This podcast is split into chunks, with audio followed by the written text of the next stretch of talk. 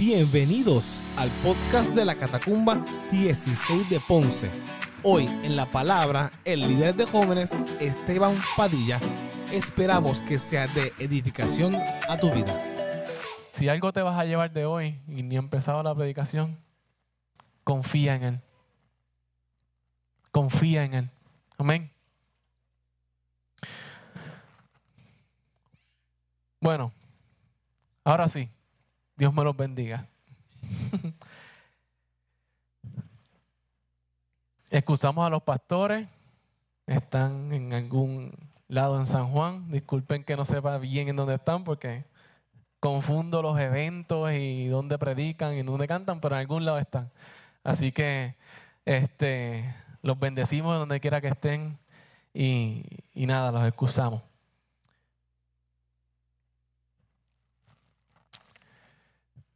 El propósito o la misión, hoy le llame una misión. Hoy yo vengo con una misión. Y la misión que tengo para el día de hoy, que se las quiero compartir, es algo que, que lo, el tema lo había escuchado hace un tiempito en una predicación y es de esas notitas que uno a veces toma y las tira ahí en el celular y de momento las necesitas en, en algún momento de la semana. Pues esta es una de esas. Y el propósito del mensaje de hoy es o son los siguientes.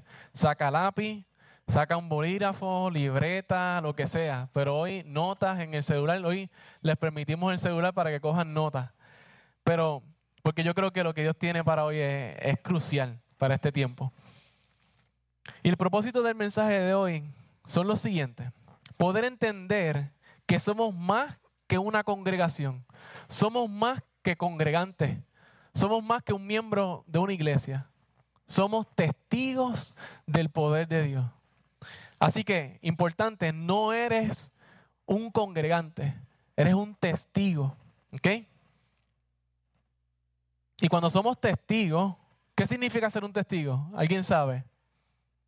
Un testigo es alguien que, que vio, ¿verdad? Estuvo presente, presenció algo.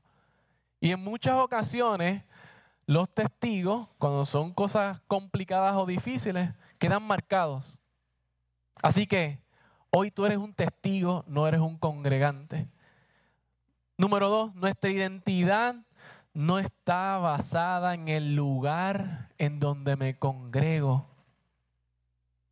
Nuestra identidad está basada en quién? ¿En quién? En Cristo. Así que no somos solo congregantes, somos testigos. Y mi identidad no está basada en que simple y sencillamente soy catacumbero, porque eso tiene un peso. Soy catacumbero, ¿verdad? Pero no solamente eso, sino que tu identidad está basada en Cristo. Número tres, cuando somos testigos, somos imparables. Cuando somos testigos, crecemos y maduramos. ¿Ok? Cuando somos testigos, tú creces y tú maduras. Y por último, y para mí una de las cosas más importantes, necesitamos aprender y aplicar lo que aprendo.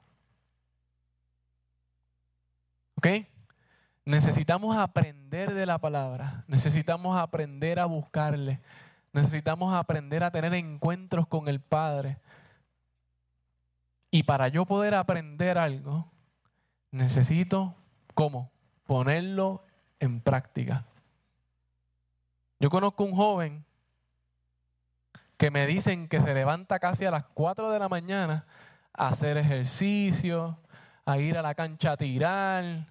Y el nene, ¿por qué? Porque él está practicando lo que más adelante, ¿qué va a hacer? Ejecutar en el juego. Pero si yo quiero mejorar, si yo quiero dominar algo, tengo que qué? Tengo que practicarlo, tengo que aprenderlo y tengo que practicarlo. Te preguntas por qué sigues cayendo en el mismo pecado, en el mismo problema. Es porque ya aprendiste que no debes hacerlo, pero no lo has aplicado.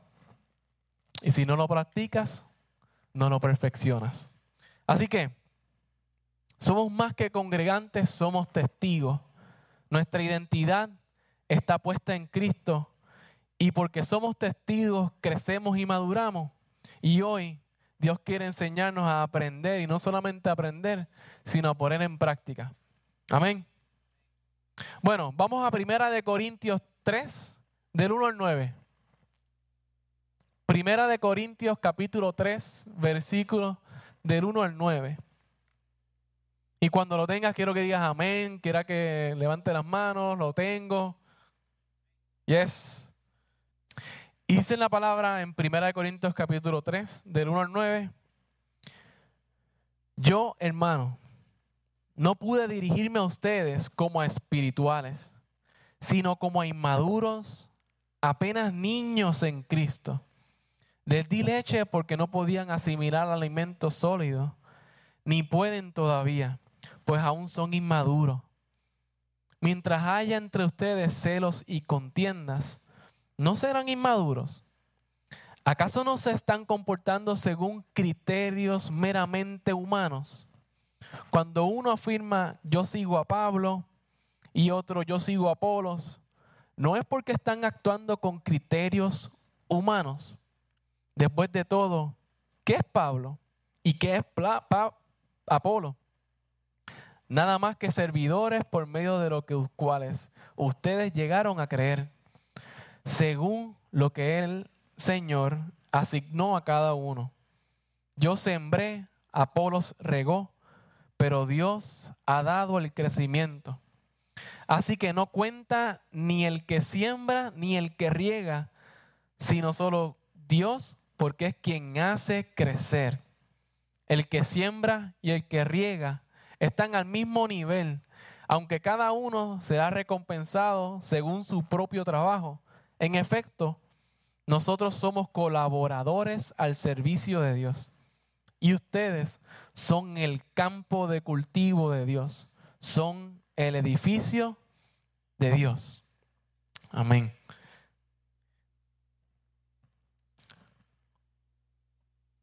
Hoy le puse como, como tema a, a, lo que Dios ha puesto en mi corazón. ¿Y mi criterio? ¿Qué? ¿Y qué con mi criterio? ¿Cuántos aquí tenemos criterio propio? Todos tenemos un criterio. El criterio es cuando tú pasas juicio sobre algo y qué? Y tomas una decisión, ¿cierto? Les voy a leer rapidito la, el significado que conseguí. Criterio es un juicio o decisión que se toma sobre una cosa. So, si tú tomas una decisión, la tomaste basado en algún criterio. ¿Sí? Ok. So que cada uno de nosotros tiene un criterio propio. ¿Ok? Ahora, ¿no te ha pasado que en algún momento alguien te da algún consejo, te da alguna instrucción y, te, y tú dices, no, yo creo que es mejor hacerlo así. Esa persona te, te envía a hacer algo de una manera porque él entiende que es la mejor manera, porque él lo ha hecho anteriormente. Y te dio la instrucción para hacerlo de esta manera, pero tú dices, no, yo, yo creo que es mejor hacerlo así. Yo creo que la manera en la cual Esteban me lo está diciendo no, no es lo ideal, porque es que eso no, esa no, él no entiende él no me, no me entiende, no me conoce. Ahora, tomaste la decisión. ¿Cómo te fue? Analízate. El última, la última decisión que tomaste o lo último que te dijeron que hicieras. ¿Cómo te fue? ¿Te fue bien? ¿Fuiste exitoso o metiste la pata? ¿Seguiste el consejo o no lo seguiste? Por ejemplo, a mí, eso me ha pasado en muchas ocasiones. Es un área donde todavía de vez en cuando cogeo, pero he aprendido bastante. Y les cuento, cuando yo estaba en la high, papi me regaló un, un Mirage azulito. Y ese Mirage era, Ese era mi BM. No brillaba por ninguna esquina, pero yo lo lavaba todos los días. O que la pintura estaba como media gastada. Pero ese era, bueno, yo, ahora me pongo a pensar, yo, yo me compré como una, ¿cómo es? Un polish, una crema. Y yo me tiré el, maratón de tratar de brillarlo. Le saqué brillo ningún lado, pero traté de sacarle brillo. Pero ese carro para mí era, olvídate, lo último de la esquina. Yo iba con un guille a la escuela, a la high. Y entonces, ese carrito pues no era nuevo. Y le goteaba por todas las esquinas, pero... Y papi siempre por las mañanas me decía, ¿chequeaste el agua? Yo, sí, sí. Y me iba. Y no hacía nada más que llegar a la escuela y esa aguja estaba. Y yo ahí lo pagaba. Por no seguir consejos. Pero un día, ese nunca se me olvida. Tenía un problemita con una goma. Y papi me dice, ¿chequeaste la goma? ¿La llenaste? Yo, sí, papi, ya eso está ready, vamos. Y arranqué a las 7 de la mañana. Y estoy justo por detrás de la escuela cuando la goma se me empieza a vaciar. Y yo, papi me lo dijo. Nada, se me vació, la cambié, la monté en la parte de atrás y arranqué. Nada, la escuela estaba aquí, doy la vuelta, me estaciono al frente de la escuela, cuando me estoy bajando escucho la otra goma. Y yo, y yo, papi, ¿qué pasó? ¿A qué no sabes qué? Se te vació la goma, ¿verdad? No, una, dos. Y él, pues, nada. Fíjate, papi nunca me dijo, te lo dije, pero siempre me dijo, no te preocupes, yo. Por ahí está Fulano que te va a ayudar y te lleva a cambiar las gomas.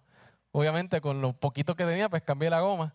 Eh, pero siempre pensaba que lo que papi me decía, eso no iba a pasar porque papi no. Tú no estás guiando mi carro para saberlo. Pero pues, joven aún en la high, pues apenas sabía cambiar una goma, pues ahí aprendí a las manos a cambiar la goma. Pero siempre pensaba que mi criterio eh, pues era más certero que el de mi papá. ¿No te ha pasado? Jóvenes que están en la high en la universidad, escucha a tu papá que le ha pasado por ahí también. No te lo dice porque no quiere que, que disfrutes, no te lo dice porque no quiere que, que crezcas, te lo dice porque él entiende y sabe. Y ha pasado por ahí. Ahora, esos cantazos de la vida, pues obviamente te enseñan muchas cosas, ¿verdad? Dicen por ahí que uno no aprende de cabeza ajena, pero la realidad es que en muchas ocasiones eso te evita varios cantazos. Pero también es bueno recibir esos cantazos. Me han llevado a ser quien soy hoy. Ahora cambio la goma en, en menos de cinco minutos, ¿ah, Joel? Los otros días se me explotó una goma y la cambiamos, mira, rápido. Esa es la experiencia que tengo cambiando goma. Me ha llevado, ¿verdad? A crecer, me ha llevado a madurar, me ha llevado a entender y escuchar consejos. Así que, Primera de Corintios 3, del 1 al 9.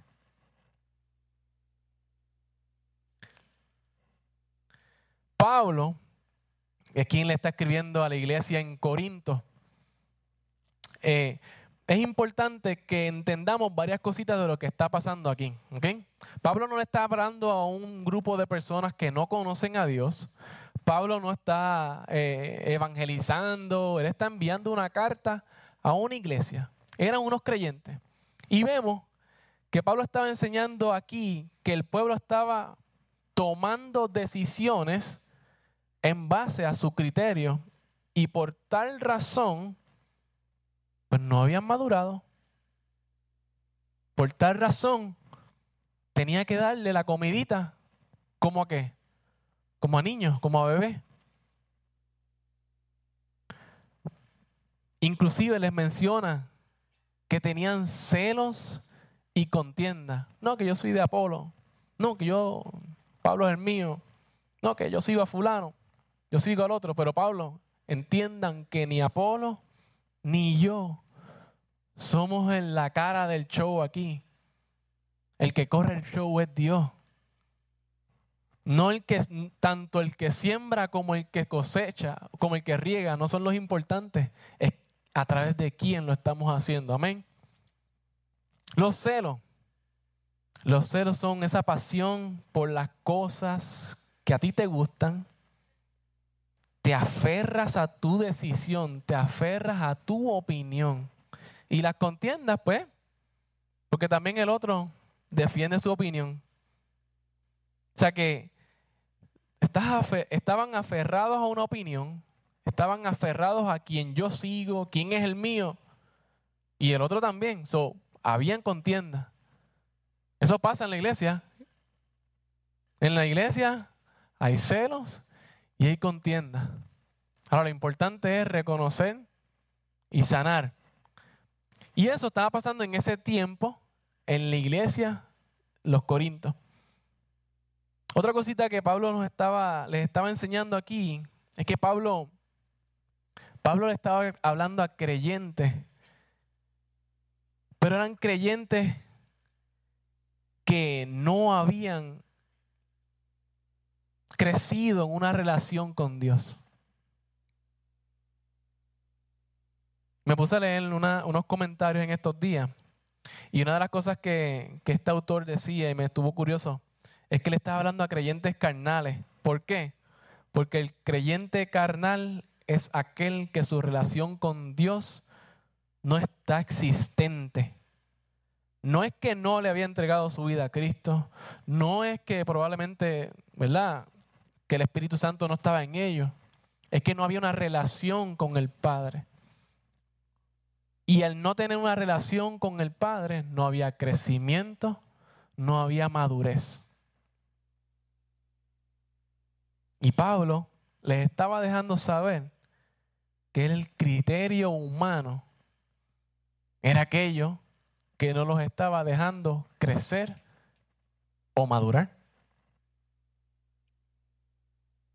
No era por Apolo, no era Pablo, no es el pastor, no es el líder, no es mi vecino, no es el compañero de trabajo, no es mi jefe quien no me deja mejorar porque todo el tiempo están ahí encima mío y es que no me quitan el golpe de la cara, no. Es que Dios quiere que tengamos una relación profunda con el Padre para que podamos crecer, para que podamos madurar y para que podamos entender que su yugo es fácil y su carga es ligera y que Él tiene el control de nuestra vida. Amén. La iglesia la iglesia no existe para nuestro entretenimiento. La iglesia existe para nuestro crecimiento. Y cuando venimos aquí, iglesia, hermanos, venimos aquí no solo para entregarle nuestro corazón al Padre, es que en ese proceso de entrega, en ese proceso de, de adoración, nos relacionamos con el Padre y crecemos y maduramos. La iglesia no es más que un edificio, esto es un movimiento. Y Dios quiere que podamos ser partícipes de este movimiento para que podamos crecer. Pero hay cosas donde necesitamos ceder de nuestra carnalidad hay cosas que necesitamos ceder. Y una de ellas es nuestro criterio humano, es nuestro juicio, es nuestra manera de pensar. Y ahorita vamos a entrar un poquito más en detalle de eso. Estamos aquí para, para que la palabra de Dios nos cambie a mí y a ti. Estamos aquí para que crezcamos juntos con la palabra de Dios. La iglesia existe para nuestro crecimiento, pero nuestro criterio humano nos quiere impedir que podamos crecer.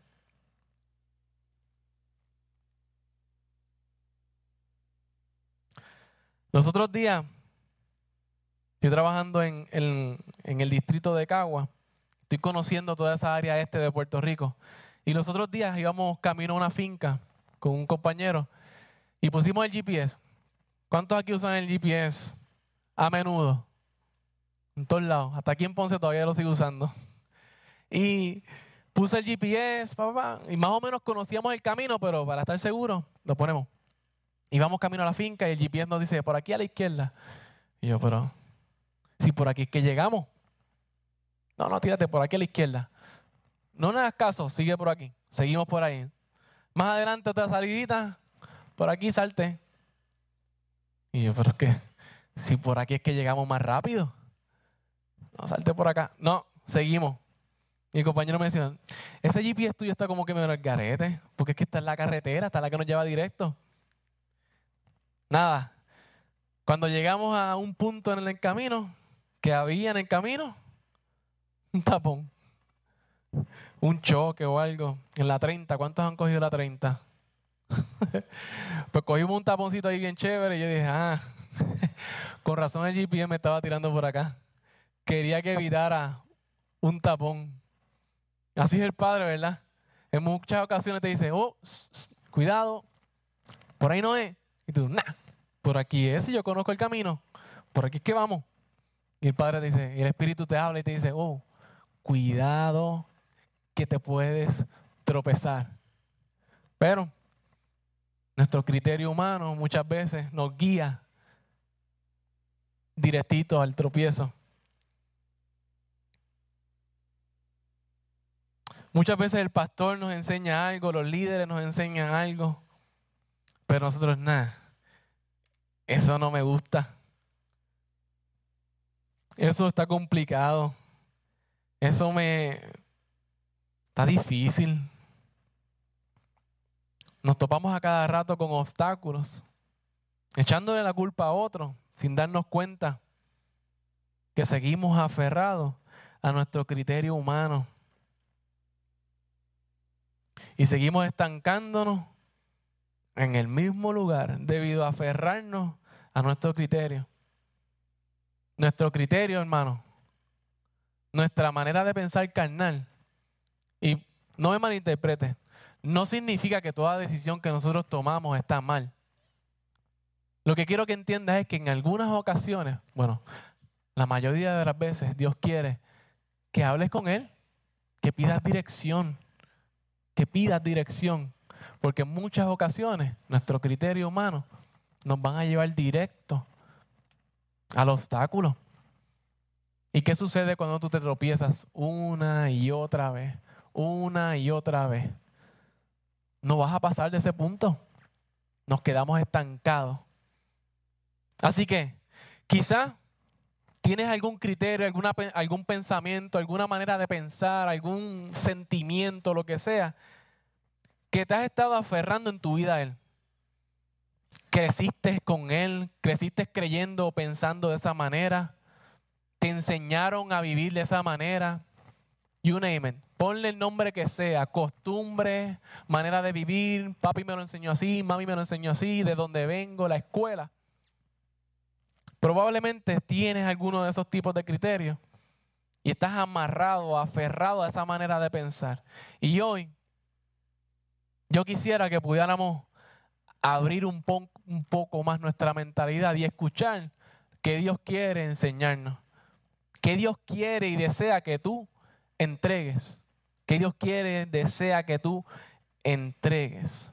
Hoy Dios te quiere decir que hay más que hay mucho más fuera de tu propio criterio, fuera de tu propia manera de pensar, fuera de tu propio juicio. Así que, ¿qué Dios quiere que podamos aprender nosotros hoy?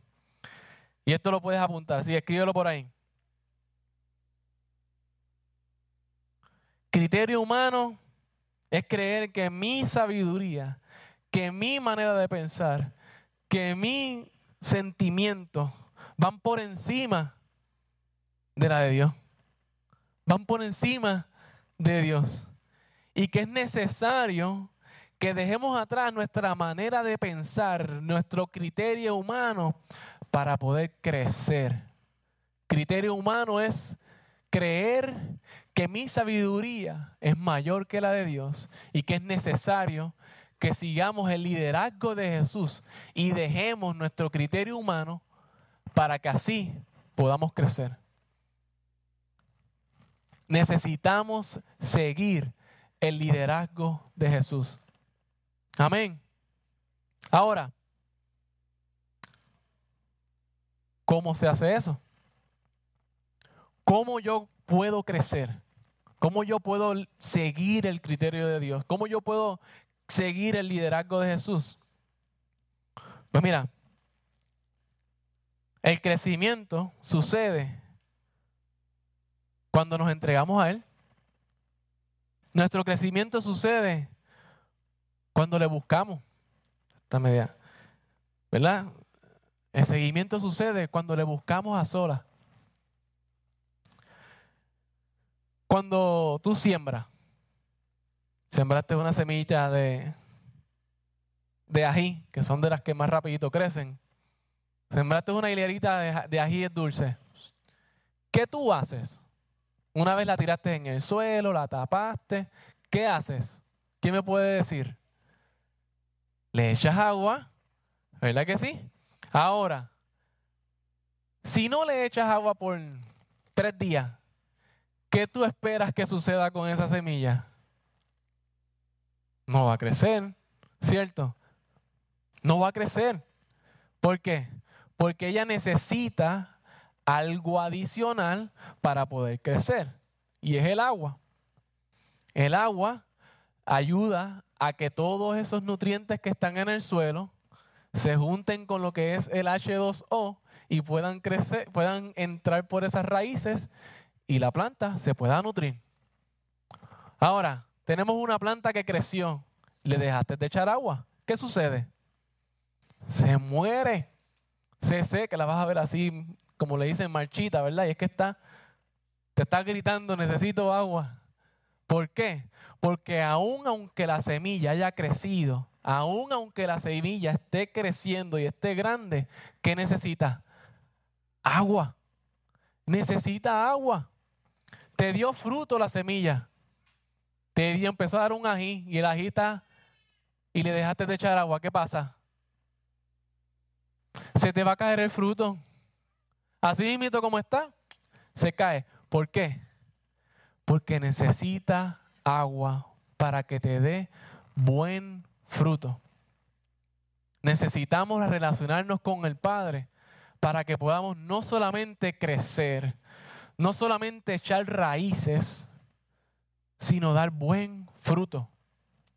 Necesitamos relacionarnos con el Padre para dar buen fruto, práctico, algo práctico. ¿Cómo me relaciono yo con el Padre? Leo la palabra, cambio mi manera de, ser. Le puedo dar un ejemplo. Por la mañana, yo ahora estoy tomando de costumbre, no sé si se lo mencioné a alguien, que no solo estoy ahora leyendo la palabra, sino de camino para el trabajo, la estoy escuchando. Porque hay veces que no, no basta solo con leerla. Hay veces que necesitamos escucharla. ¿No les ha pasado que estás pasando en el radio y de momento una cancioncita de esa, de alguien, sale y se te quedó acá atrás, acá atrás, y tú la tarareas, pero no sabes ni de dónde la sacaste. Probablemente no la escuchas. No estoy diciendo que, escuchen música mundana, pero hay veces que la escuchaste un carro que pasó y se te quedó aquí. Mira, pues vamos a sustituir eso por escuchar la palabra. Y yo, en lo personal, pues tomé esa decisión. ¿Por qué? Porque yo entendía que necesitaba un poquito más para poder sobrevivir me estaba dando cuenta que a veces la paciencia se me estaba agotando rápido. Eh, y, en muchas ocasiones es que probablemente tenía las raíces bastante, bastante fortalecidas, probablemente estoy creciendo, pero cuando el fruto viene, dejo de darle agua y se cae. Analiza, analízate. Mira a ver qué es lo que te hace falta. Un poquito más de palabra, un poquito más de relación, un poquito más de relación con la casa, con tus hermanos. Algo. Analízalo. Y toma decisiones. Porque la vida se trata de tomar decisiones, ¿verdad? Toma una decisión de cambio. Amén. Amén. Yes. bueno. Y hoy les quiero traer tres, tres puntitos o tres cosas, ¿verdad? Que, que nos van a ayudar a poder seguir el liderazgo de Cristo. ¿Por qué? Porque la iglesia no solamente se trata de venir a ella, de escuchar su palabra, sino que también se trata de crecer. De nada vale de venir aquí todos los domingos si cuando salga sigue siendo el mismo. Sinceramente, de nada vale. Lo que sí vale es que tú puedas llegar aquí y recibir y crecer. Y no solamente crecer. ¿Qué sucede con el ají que tú cosechaste al final? ¿A qué se lo van a echar? No sé si. A la comida. Hacemos un buen este, sofrito. ¿Verdad? Lo utilizas para algo. Pues iglesia, aquí hay muchas personas dando fruto. Vamos a hacer un buen sofrito. Amén. Vamos a utilizarlo. Vamos a darlo a aquellos que lo necesitan. Que no solamente tus palabras ah, digan mucho, sino que tus acciones sean el fruto de lo que Dios está haciendo en tu vida. En tu vida. Amén. Así que, tres puntos que les quiero traer hoy de cómo podemos crecer. Punto número uno, no dejes de aprender. Nunca dejes de aprender. Punto número dos, aplica lo que aprendiste. Aplica la palabra de Dios. Y punto número tres, armoniza con la iglesia. Armoniza con tus hermanos.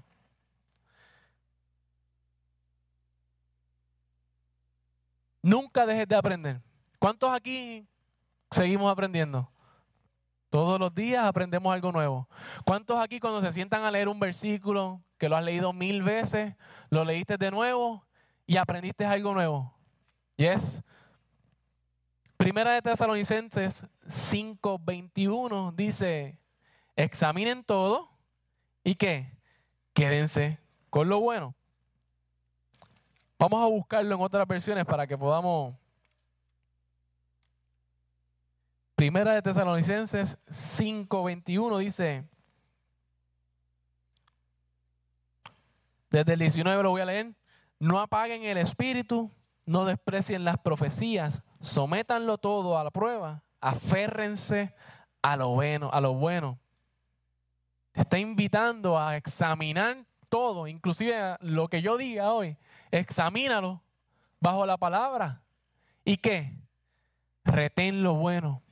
Aprende de lo bueno. Examina y aprende. Ahora, en muchas ocasiones, nuestros criterios nos van a impedir que eso que nos está trayendo el Padre lo podamos aprender. Nada, esa camisa que tiene Esteban hoy, mm, mm. Eso de los pitufos, no, no, no, eso no va conmigo. Y bloqueamos, ¡pam! Bloqueaste la palabra. ¿Verdad? Y si no, bloqueas la palabra. ¿Por qué? Porque mi criterio, pasé un juicio, fue, no. Y probablemente lo que Dios quería traerte para ti hoy, lo bloqueaste porque pasaste un juicio. Lo digo porque he estado ahí. Me ha pasado, mm, este, no me gusta mucho cómo predica, me perdí la, bendición. Probablemente Dios quería hacer algo en mi vida ese día y me perdí la bendición. Y no nos damos cuenta que mientras criticamos, mientras pasamos juicios, juicios dejamos de aprender. Mira, yo he estado en conversaciones con personas y, me ha pasado tanto, qué sé yo, estoy en una finca y estoy hablando con el agricultor y yo, yo trabajaba mucho con, con ganaderos, muchos ganaderos. Y, y pues el ganadero está todo el tiempo con la vaca. Y pues tiene un olor peculiar, ¿verdad? El ganadero se le pega ese olorcito. Y muchas veces, por yo estar pasando juicio de no solamente de su olor, sino de su aspecto, pierdo de perspectiva qué es lo que él hace. Y me olvido que yo voy a la finca a aprender de él para ver cómo le puedo enseñar. Y cuando al final me pregunta algo, yo digo, perdóname, ¿qué es lo que tú me estabas diciendo? Y qué vergüenza. Porque el agricultor saca el tiempo para hablar conmigo y yo estoy pasando juicio sobre él. Y he estado ahí yo digo, Dios mío, ayúdame. Pero muchas ocasiones nuestro criterio humano nos impide crecer. Bloqueamos. Y Dios hoy quiere que podamos ceder esa parte de nuestra vida, ceder ese, esa área de nuestra vida. Dejemos de criticar y sigamos aprendiendo. Dejemos de pasar juicio y tengamos un corazón dispuesto a escuchar la palabra de Dios. Número dos, aplica la palabra de Dios. Apliquémosla, ¿verdad? Aprende y ¿cuántos, ¿cuántos padres se acuerdan de precálculo o cálculo? ¿Cuántos aquí cogieron esas matemáticas? Si les damos un examen ahora mismo, nos damos una colgada de la vida. ¿Verdad? ¿Por qué? Cogiste precálculo, cogiste álgebra, pero no lo has usado más nada. No lo hemos aplicado más nada. Necesitamos aprender la palabra de Dios y no hacer como el precálculo. Aplícala, practícala, practícala, escúchala, háblala, léela, ponla en práctica. Aplica la palabra de Dios. Capítulo, Mateo capítulo 7, versículo 24. Mateo 7, 24. Mala mía, ya le iba, ya le iba a decir, ¿quién lo lee? Sí, me acostumbré a estar con los muchachos.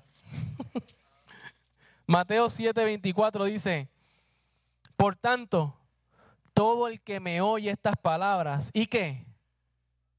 ¿Y qué?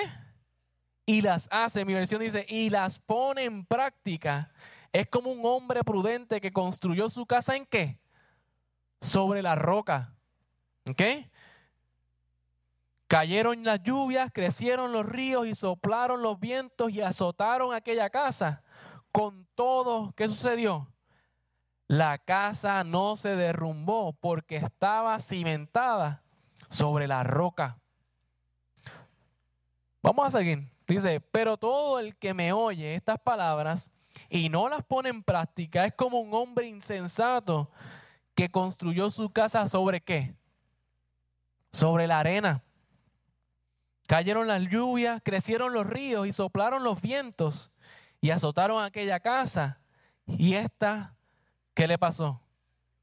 Se derrumbó y grande fue su ruina. Grande fue su ruina. Así que Dios nos invita a qué? A no solamente aprender, sino a ponerla en práctica a ponerla en práctica. Ahora, en muchas ocasiones hay cosas que tú aprendes a cómo no hacer algo. So, ¿cómo ponemos eso en práctica? No haciéndolo, ¿verdad?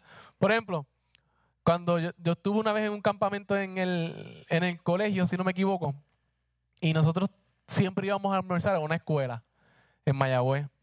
Y entonces, justo el viernes, ese, el viernes antes de ese lunes, eh, en los juveniles, nos habían enseñado a, pensar antes de actuar, a analizar antes de tomar cualquier decisión. Y nada, eh, ese lunes pues fuimos a comer y qué sé yo. Y los amigos míos pues, querían salir de la escuela sin permiso a comprarnos unos dulces más abajo. Y ya, ¿verdad? No, no nos íbamos a ir muy lejos, íbamos a comprar el dulce más abajo. Pues yo me paré así en la entrada y dije, yo me quiero ir con ustedes, pero siempre nos habían dicho que no podíamos salir. So decidí no salir. ¿Qué pasó? pues que los amigos míos lo cogieron y pues, creo que fue que lo, o lo suspendieron o algo pasó. Y ese día me acordé de lo que nos había, nos había enseñado el viernes. Piensa antes de actuar. So, cuando el Padre, cuando Dios te trae una palabra, cuando Dios habla a nuestro corazón, Él no solo quiere que tú escuches y ya, es que tú escuches, escuches y que pongas en práctica, ponlo en práctica, porque es de la única manera en la cual vas a crecer, es de la única manera en la cual vas a madurar y es en la de la única manera que vas a experimentar lo que Dios quiere que experimentes. Hay que aplicarlo para poder experimentarlo. Hay que aplicar para poder experimentar. No hay crecimiento si no aplicamos lo que aprendemos. Yo sé que tengo que echarle agua a la plantita y le paso por al lado y ya está como media, pero ella aguanta. Y le pasé de nuevo y está un poquito más marchita, pero ella aguanta. Pero yo sé que si no le echo agua, no va a crecer. Y si no le crece, no madura y no da buen fruto. Yo sé que la palabra de Dios me enseña a honrar a Dios aún con mis diezmos y mis ofrendas. Pero yo sé que la palabra de Dios me enseña a amar y respetar a mi, a mi, a mi esposa. Amar y respetar a mi esposo. Pero si yo no, si yo no aprendo y no aplico lo que la palabra me enseña, nunca voy a vivir la bendición de un matrimonio centrado en Dios. Nunca voy a vivir la bendición de poder dar, aún aunque me duela, sin esperar nada a cambio.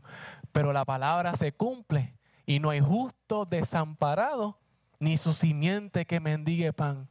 ¿Cómo yo voy a poder vivir esa palabra si yo no aplico lo que la palabra me enseña?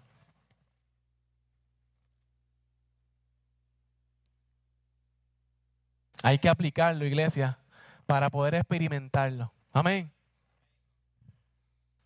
Pero siempre tenemos excusas para no aplicar. Siempre tenemos algo mejor para no hacerlo. Mi criterio humano siempre está ahí. No, pero es que Está difícil. Yo he estado ahí. Está difícil. Porque es que me voy a quedar corto. Y tengo que pagar la casa, dos carros, las nenas, el cuido, las tutorías. Señor, tú sabes, tú conoces, pero me pierdo la bendición de que cuando Dios, cuando le entregas de lo que no, de lo que Él te dio, Él te suple aún aunque tú no hiciste el mayor esfuerzo. Te da ahí cuando estás a ahí apareció alguien y te bendice. Muchos queremos muchas cosas del Padre, pero no queremos seguir la receta. Nos aferramos a nuestra receta. Queremos recibir la bendición de Dios, pero no queremos poner en práctica la receta del Padre, que es entregarnos a Él, que es seguirle, que es aplicar la palabra.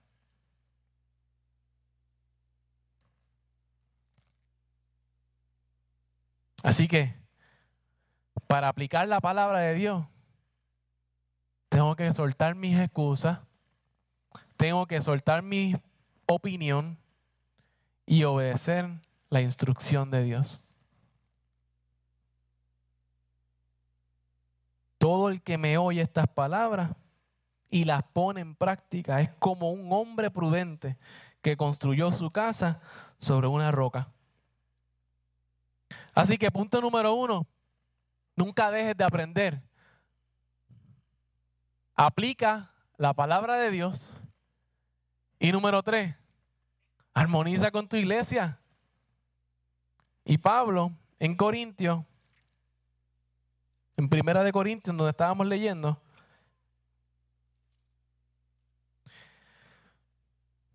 ¿no saben que ustedes son templo de Dios y que el Espíritu de Dios habita en ustedes? Si alguno destruye el templo de Dios, él mismo será destruido por Dios, porque el templo de Dios es sagrado y ustedes son ese templo. O sea que Pablo le estaba dejando saber a ellos, porque estaba hablando de, ¿verdad? De, de que no habían crecido, de que por su criterio, su manera de pensar, esos celos, esas contiendas, no estaban creciendo y al ellos no crecer, no solamente ellos estaban quedando estancados, estaba afectando de iglesia, estaba afectando el templo. Su, su criterio humano les estaba limitando su crecimiento y también los estaba separando. Estaba el bando de Pablo y estaba el bando de Apolo.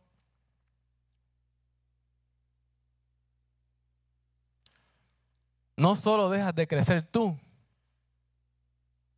sino que también limita el crecimiento de, de tus hermanos, de tu familia, de tu casa, de la iglesia.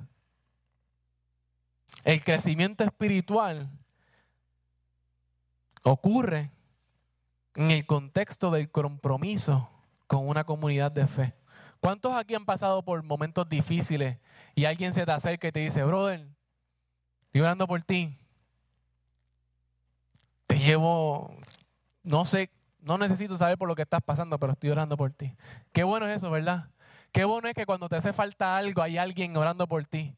Qué bueno es los miércoles traer esas peticiones en, en la mañana y saber que que hay una iglesia que se levanta temprano a orar los unos por los otros. Y la palabra nos enseña eso también, ¿verdad? Armonizar con tu comunidad, armonizar con tu iglesia, con tus hermanos, es comprometerte con Él. Y crecer personalmente, mi crecimiento personal, contribuye al crecimiento de mis padres, contribuye al crecimiento de mi iglesia, de mis hermanos. Mi crecimiento espiritual contribuye al crecimiento de mi esposa y nuestro crecimiento contribuye al crecimiento de mis nenas. Les quiero compartir algo que me lo estoy gozando a unos niveles Amelia, que cumplió nueve años ayer, eh, todos los días me pide orar. Y está brutal, ¿verdad? Porque, y me da un poquito de sentimiento, porque eh, lo estoy, estoy viviendo lo que, lo que mis padres, ¿verdad? Vivieron con nosotros. Y una cosa es yo vivirlo como hijo y, la, y, y permanecer en el Evangelio y gozarme de lo que Dios hace en la casa. Pero otra cosa es, es tú vivirlo como padre. Y eh, hemos estado trabajando con Amelia, porque Amelia es una chica bien espiritual, ella, ella tiene muchos temores. Y eso lo estamos trabajando entre nosotros orando, trabajando con ella, enseñándole la palabra, orando y también con ayuda profesional. Pero llevamos un tiempo, casi un año o varios meses largos, donde ella quiere orar. Inclusive cuando comemos, que nosotros arrancamos a orar, a comer, ella dice, no hemos orado. Y uno le da como con sacarse la comida de la boca y todo casi.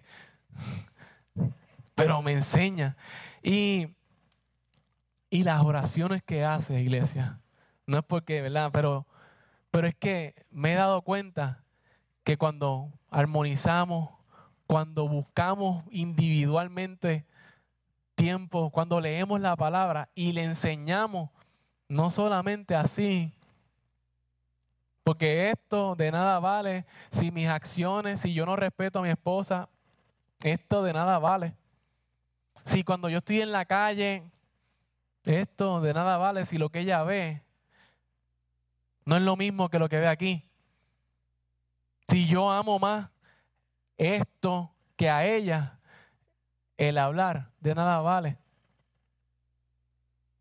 Y me he dado cuenta que, que lo que nosotros le hemos enseñado, que lo que le, no solamente le enseñamos hablando, sino lo que le mostramos, con la ayuda de, nuestros, de sus abuelos, nuestros papás, y lo que en la casita se hace, está dando fruto. ¿Por qué, iglesia? Porque armonizamos, pasamos tiempo aquí, pero en casa armonizamos, ponemos en práctica lo que aprendemos y lo aplicamos. No es que somos una familia perfecta, no es que yo soy el más, más, es que todos los días lo intento. Y no es que lo he alcanzado, pero vamos en camino. Vamos en camino. Muchas ocasiones caemos, en muchas ocasiones tenemos nuestros roces, pero esos roces son necesarios en muchas ocasiones también. Para bajar el orgullo de vez en cuando, para bajar ese criterio humano, para, para coger esa carne y de vez en cuando pasarla, para nos den ese buen cantacito. Así que iglesia, armoniza con tu iglesia, con tus hermanos. Amémonos. Es, es, bueno crecer. Es bueno amarnos. Es bueno cubrir nuestras espaldas. Es bueno cuando nos vemos en la calle, nos conocemos y nos abrazamos. Y eso es bueno. Crecemos en conjunto espiritualmente. Y aquel que entra de afuera para acá dice, oh, espérate, esto me gusta. No porque cantan bien, no porque... No, es porque hay una hermandad y un amor que va más allá de lo que el mundo nos enseña.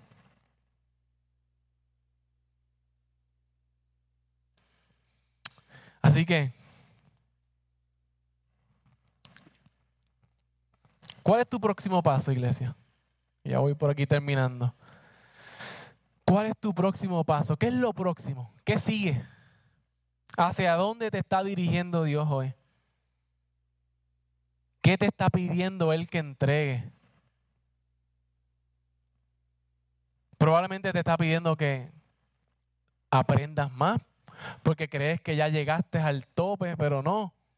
Probablemente te está pidiendo que pongas en práctica lo que Dios te está enseñando. Probablemente te está pidiendo que te comprometas más con la casa. Tú sabrás, tú sabes.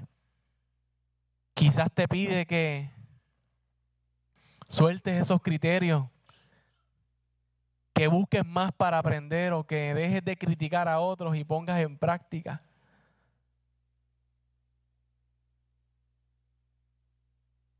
Hay cosas que hemos aprendido, pero nos estancan. Y Dios hoy quiere que las podamos entregar. Nos ponemos de pie, iglesia. ¿Cuál es el próximo paso?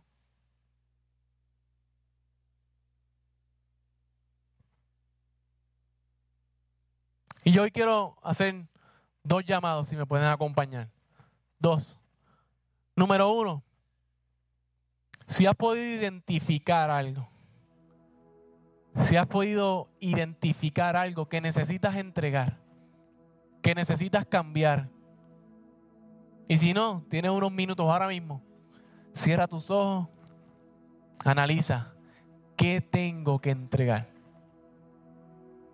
¿Qué necesito entregar? ¿Qué necesito? ¿Es mi criterio? ¿Es el juicio que paso? ¿Es mi manera de pensar? Necesito aplicar más lo que me enseñan. Porque me dicen y me dicen y me dicen, pero no hago.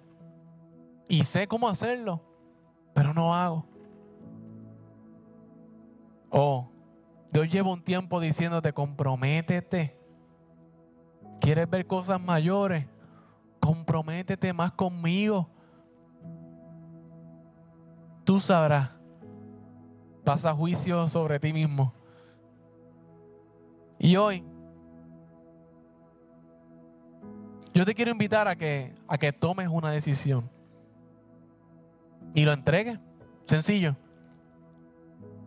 Toma una decisión y entrégale a Dios eso que Él te está pidiendo. ¿Lo tienes? Amén, iglesia. Vamos a hacerlo físico. Cógelo y ponlo, en tus manos. Y levántalo, Señor. Padre, aquí estamos, Jesús. Te entrego mi criterio, te entrego mi manera de pensar, te entrego mis excusas. Te lo entrego, Señor. Haz de mí lo que tengas que hacer, Jesús. Porque te necesitamos, Padre. Queremos crecer en ti, Jesús. Queremos serte fiel, queremos ver tu bendición. Padre, queremos ser de bendición para otros, Jesús. Padre, queremos madurar en ti, Jesús. Queremos encontrarnos con día cada vez más.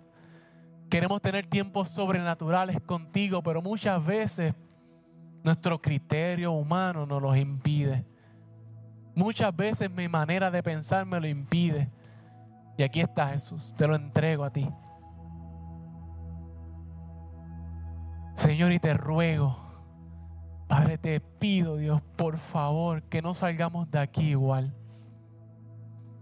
Padre, te pido, Señor, que tú enciendas un fuego en nuestro corazón, Jesús, por favor. Que tú pongas en nosotros el querer como el hacer, el querer y ponerlo en práctica, Jesús.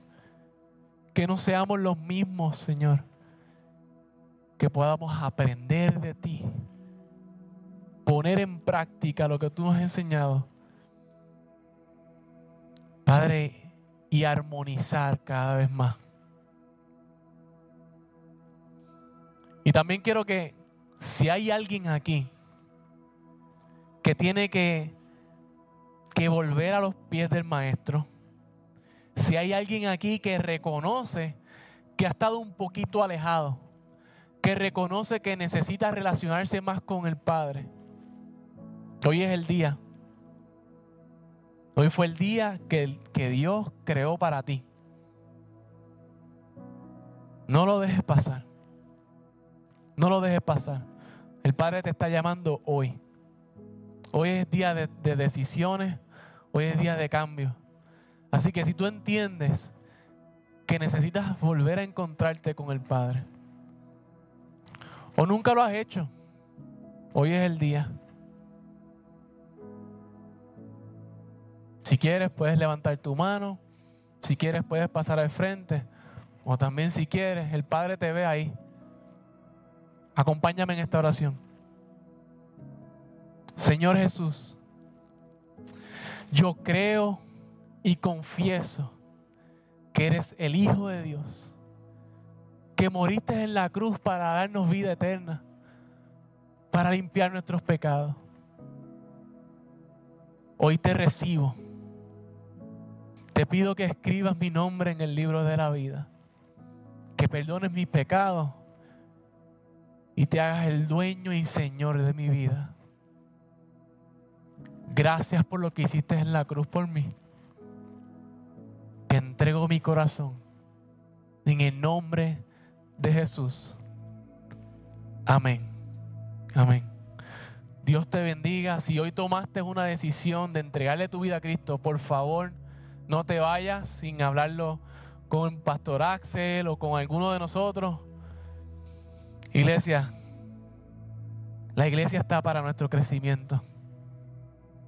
Estamos para crecer los unos por los tanto los líderes y pastores como cada uno de nosotros. Estamos para eso. Podemos prepararnos y lo hacemos todo con excelencia, pero el fin es que cuando el Padre nos llame, subamos todos juntos y nos encontremos con Él. Amén. Dios les bendiga.